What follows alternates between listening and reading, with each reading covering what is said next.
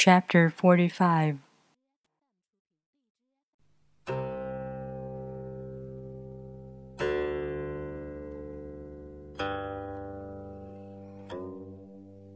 True perfection seems imperfect,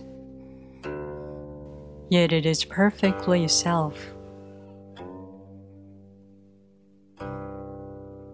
True fullness seems empty, yet it is fully present.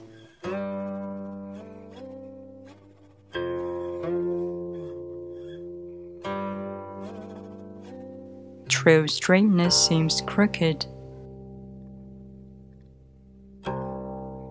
True wisdom seems foolish. True art seems artless.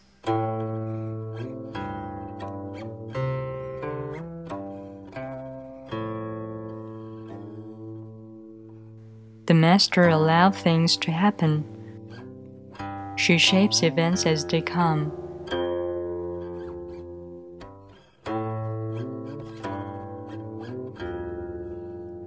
She steps out of the way and lets the Tao speak for itself.